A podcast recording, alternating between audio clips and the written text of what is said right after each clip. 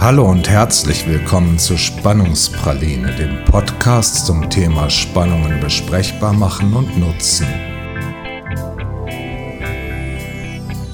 Unsere Expertinnen und Spannungsprüferinnen sind Heike Bretschkus aus München und Andrea Thaher aus Kassel. Heute zu der Frage, wozu eigentlich die Spannungspraline?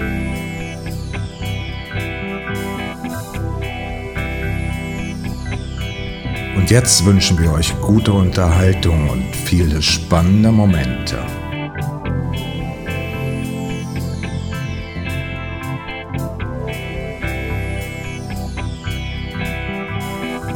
Hallo Heike. Hallo Andrea, schön dich zu hören.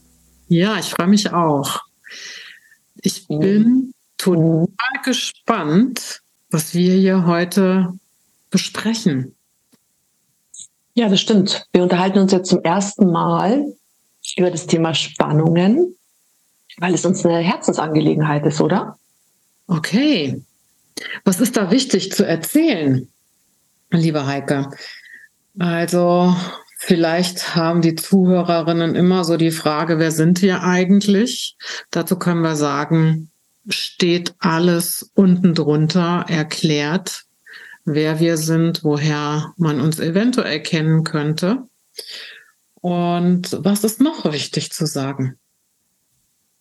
Naja, hm, ich glaube, es ist ganz wichtig für alle, die hier zuhören möchten, was sie erwartet in Zukunft, wenn sie uns hier regelmäßig lauschen und was dabei für jeden und jede rausspringen kann. Welchen Nutzen bringt es unseren Zuhörern und Zuhörerinnen? Das könnte ich mir vorstellen, ist sehr spannend.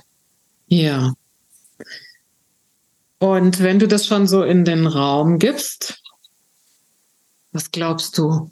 Mhm. Was hat das für einen Nutzen? Mal der Nutzen auch für das Format, wie wir uns jetzt entschieden haben, ist möglichst verschiedene Perspektiven auf das Thema von Spannungen zu bekommen und vielleicht auch eine Idee zu bekommen, wie, wie man sowas nutzen kann, sich anzufangen, Gedanken darüber zu machen und es anders zu betrachten als bisher vielleicht. Das würde mir so spontan einfallen. Und du? Was denkst du? Naja, es ist ja auch so was wie so eine Sensibilisierung, meine eigene, mich reflektierende Sensibilisierung. Also wie kann ich das überhaupt mitkriegen, in welcher Spannung ich bin und ähm, ob sie unangenehm oder vielleicht sogar förderlich ist. Ähm, aber da können wir vielleicht auch später noch mal was zu sagen ähm, und dann einfach im Austausch darüber zu sein. Also das Thema und das weißt du, ist mir total wichtig, dass Spannungen besprechbar werden und nicht mehr irgendwie so mh, hm, ja wie äh, unangenehm wirken und deshalb nicht besprochen werden. Und ich für mich würde ganz gerne einfach sowas haben, wo man darüber ins Thema, äh, darüber ins Gespräch kommt. Sowas, was ist vielleicht hilfreich bei dieser Spannung, ähm, Wissenswertes irgendwie, wie man damit umgehen kann. Aber was sind denn auch überhaupt Spannungen? Also so. Mhm. Ich würde sogar noch eins äh, ergänzen wollen, weil ich glaube, vor der Spannung steht zu Beginn sogar die Wahrnehmung dazu, also etwas zu spüren in sich, das einen unter Spannung setzt. Und also da beginnt für mich schon die Reise, mhm. tatsächlich mit dem Blick auf sich selbst, in dieser Achtsamkeit zu sein, oh, da ist was, das muss jetzt raus. Ich habe das ja ganz oft bei Ideen, ja, die mich dann unter eine Spannung setzen. Hast du, hast du ein Beispiel für eine Idee, die dich unter Spannung setzt? Ja, die Idee zum Beispiel zu der Spannungspraline mit, mit dir. Also es war eine Idee, ich wusste, ich konnte nicht zuordnen. Ich hatte, ich hatte ein Gefühl äh, für ein, für ein kreatives Ventil, um etwas rauslassen zu können, wie so Dampf ablassen zu können zu diesem Thema.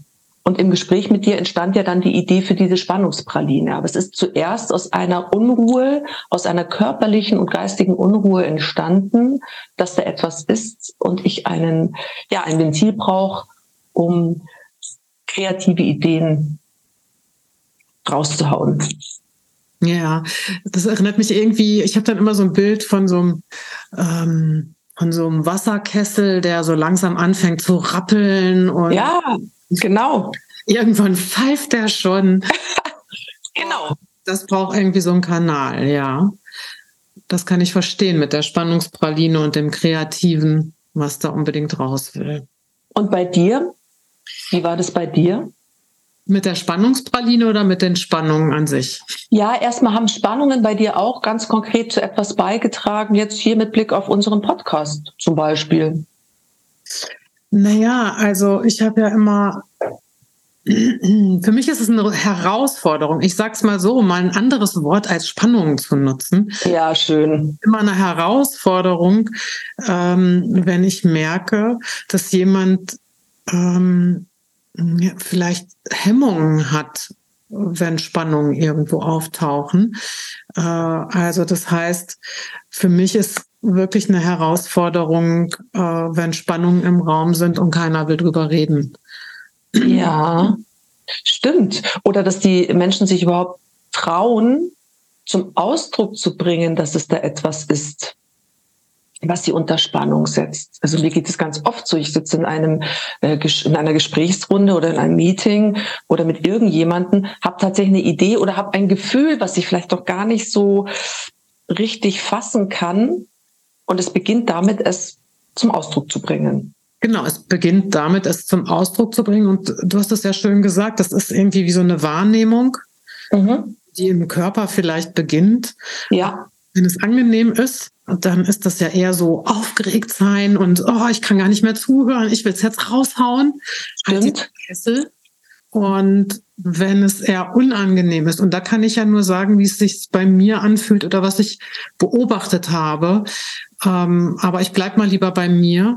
Und da würde ich sagen, wenn es unangenehm ist, ähm, dann ist es schon auch bei mir so, dass ich dann manchmal irgendwie wie mich verstecken möchte, so unterm Tisch verschwinden möchte.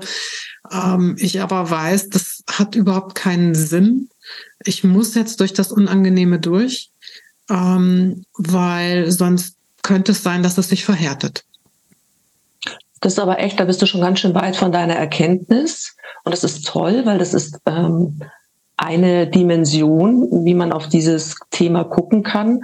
Und bei mir wurde es im Prinzip, dass der Kessel oder dieses, dieses Druckgefühl im Kessel in mir selbst so stark wurde, dass ich immer zuallererst darauf gedacht habe, was könnten denn die anderen denken, wenn ich das jetzt sage? Das hat mich extremst unter Spannung gesetzt. Und erst durch das Anfangen, es tatsächlich in Worte zu fassen und Erfahrungen mit den Menschen im Dialog dazu zu machen, hat mich spüren und erfahren lassen, dass die Resonanz gar nicht so schlecht war. Ganz im Gegenteil. Und das war auch eine Triebfeder zum Thema Spannung.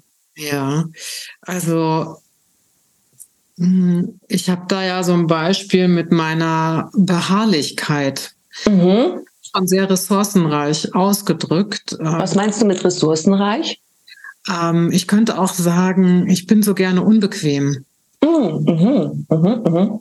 Und das heißt, wenn ich etwas spüre, dann spreche ich das ja eventuell an, stelle eine Frage dazu. Und wenn ich keine Antwort auf meine Frage bekomme, dann bin ich da beharrlich. Manche würden halt wirklich sagen, unbequem.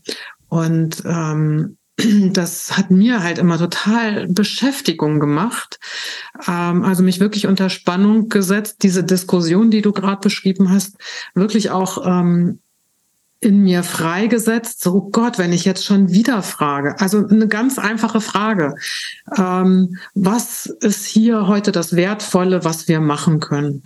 Das kennst du vielleicht, dass man mhm in einer Gruppe sitzt, ähm, in einem Team zum Beispiel, und äh, fragt, äh, Auftragsklärung, äh, was gibt es heute Nützliches zu tun, was wäre ein gutes Ergebnis, und man kriegt keine Antwort von niemandem. Ja. ja, und da sind wir aber wieder beim Thema Mut. Ich glaube, dass die, die Menschen häufig, also ich gehe jetzt von mir aus, mir geht es oft so, ich habe dann Panik, was zu sagen, was vielleicht unpassend ist oder was eben wieder die anderen denken könnten. Und verkneife es mir, anstatt es einfach rauszuhauen, ähm, mit der Zuversicht, das wird schon richtig verstanden. Und deswegen entstehen dann diese Stillen. Also ich verstehe das, dass dich das. Und wie gehst du dann damit um, wenn du in so einem Kreis bist und das wahrnimmst, dass sich keiner traut, etwas zu sagen und die Spannung steigt? Na, ich glaube nicht, dass sich keiner traut, etwas zu sagen. Ich kriege nur keine Antwort. Und wenn ich dann aber keine Antwort auf meine Frage kriege, habe ich ja in dem Sinne noch keine, keine, keinen Auftrag. Und da ist es tatsächlich so, dass ich unter Spannung gerate, natürlich. Mhm. Und dass meine Beharrlichkeit oder mein permanentes Nachfragen so lange, bis mir der Auftrag klar ist, ähm, wirklich wie eine Selbstfürsorge ist. Ah, mhm. also du achtest da auf dein eigenes Bedürfnis, ja. ähm, bis es klar ist für dich in allererster Linie und dann natürlich auch für die anderen klarer wird. Und insofern nutzt du deine Beharrlichkeit um das Thema deutlicher herauszuarbeiten. Mhm. Ja, und trotzdem kriege ich ja immer wieder auch mal sowas wie so eine Rückmeldung, boah, wie anstrengend. Ja. Und äh, wer ist denn schon gerne anstrengend? Also, wer ist das dann schon gerne?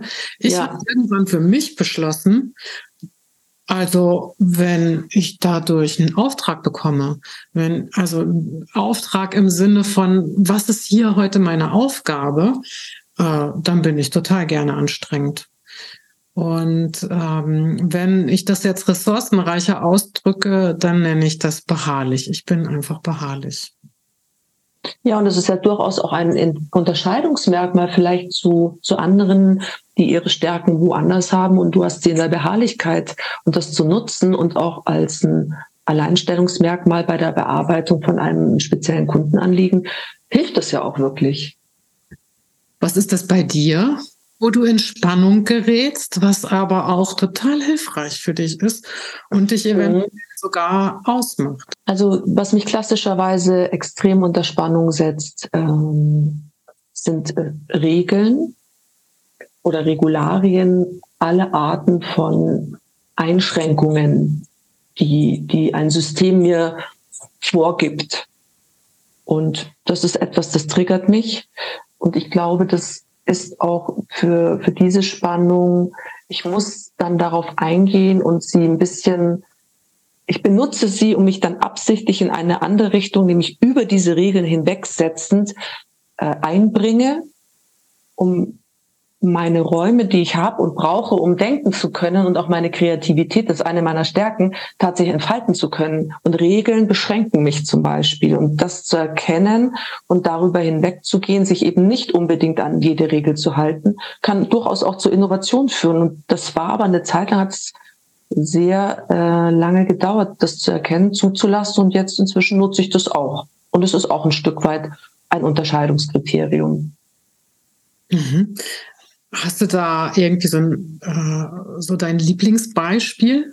Mein Lieblingsbeispiel sind, ist tatsächlich, also in, inzwischen ist es ein Automatismus, wenn ich Vorgaben bekomme, äh, zum Beispiel etwas in PowerPoint zu machen, weil man das so macht in einem gewissen Umfeld, zum Beispiel bei meiner Tätigkeit, mache ich es tatsächlich nicht in PowerPoint. Erstens kann ich es auch nicht mehr so gut.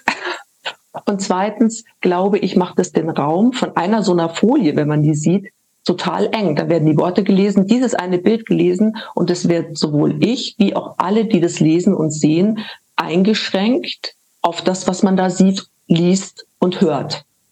Ja. Und dann ist der Fokus so stark darauf, dass alle anderen Ideen, die vielleicht in diesem Zuge sich sonst zeigen könnten, hm, halt nicht zeigen.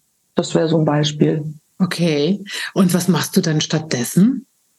Naja, ich versuche zum Beispiel über eine Visualisierung ähm, zu kommen, auf ein, auf ein Whiteboard etwas tatsächlich zu malen, gemeinsam zu zeichnen, also in Co-Kreation etwas zu generieren, also einfach alle Sinne mit einzubeziehen, bis hin zu Musik oder ähm, es kann ja alles dann hochkommen in diesem Moment was für das Thema passend ist. Und das darf dann auch sein.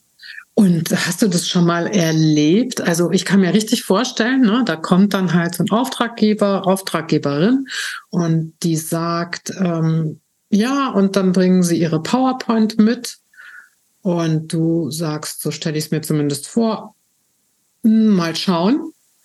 Ähm, und dann kommst du ohne PowerPoint und hast du es schon mal erlebt, dass dann jemand sagt, äh, wo ist denn Ihre PowerPoint?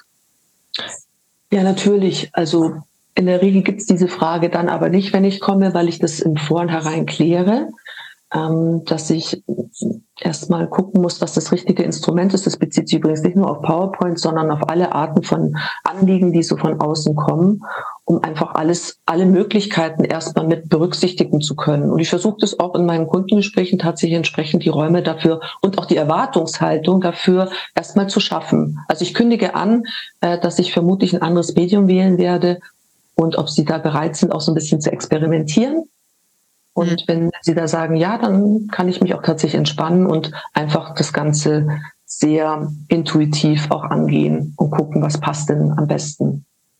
Hm. Ja, an so einer Stelle sind wir natürlich sehr unterschiedlich. Nicht, dass ich nicht spontan bin um, äh, äh, oder kreativ bin oder was weiß ich. Und ich mache ja auch nicht immer das, was von mir verlangt wird. Und wenn ich dir so zuhöre, fallen mir natürlich noch unglaublich viele Dinge ein, wo ich in Spannung gerate. Also gerade bei diesem Thema ähm, Kundengespräche, äh, Aufträge klären, ähm, mutig sein, sich auch anders zu zeigen, weil sonst bleibt ja alles so, wie es ist. Und da mhm. wirklich schon eine ganze Menge Spannung auftauchen. Ja, auch in unserer Zusammenarbeit. Wir sind beide ja sehr, sehr unterschiedlich. Und da könnten, könnten wir auch sagen, aufgrund unserer Unterschiedlichkeit arbeiten wir lieber nicht zusammen, weil das sind einfach zu unterschiedlich. Das wäre die eine Option. Oder wir sagen, wow, interessant. Und das macht mich total neugierig, wie so eine Unterschiedlichkeit einfach auch eine Lebendigkeit erzeugt, indem man halt zusammen etwas daraus macht und das aushält, weil meine Chaotik, ich deine Beharrlichkeit, I don't know. Also ich glaube, das macht einen Unterschied und lässt sich super nutzen. Und mit dir ins Gespräch zu gehen in diesem Format der Spannungspraline in den nächsten Folgen dazu, fände ich einfach großartig. Ja, das ist auch großartig, weil wir haben ja natürlich ähm, diese Spannung äh, schon gespürt. Und das wäre jetzt ein Beispiel für eine positive Spannung, ähm, wie inspirierend das ist. Mhm. Ja, wir aus unseren unterschiedlichen Haltungen heraus, aus unseren unterschiedlichen Werten vielleicht auch das, was uns leitet irgendwie im Leben, ähm, dass äh, das eine sehr angenehme Spannung ist und dass da Gespräche herauskommen, die hoffentlich auch andere inspirieren. Richtig. Und meine Hypothese ist tatsächlich, dass sich alle Spannungen, sei es die positiven, wie du es gerade beschrieben hast, oder auch die negativen, eine Frustration, die auftritt im Alltag oder man stellt etwas fest, was einen tatsächlich körperlich äh, die Körperhaare aufstellt, ja beispielsweise. Ähm, auch wie sich das nutzen lässt, das ist doch das, was wir jetzt in den nächsten Folgen einfach mal beleuchten wollen, oder? Genau, so machen wir es. Ja, das heißt, vielleicht sind wir hier am Ende.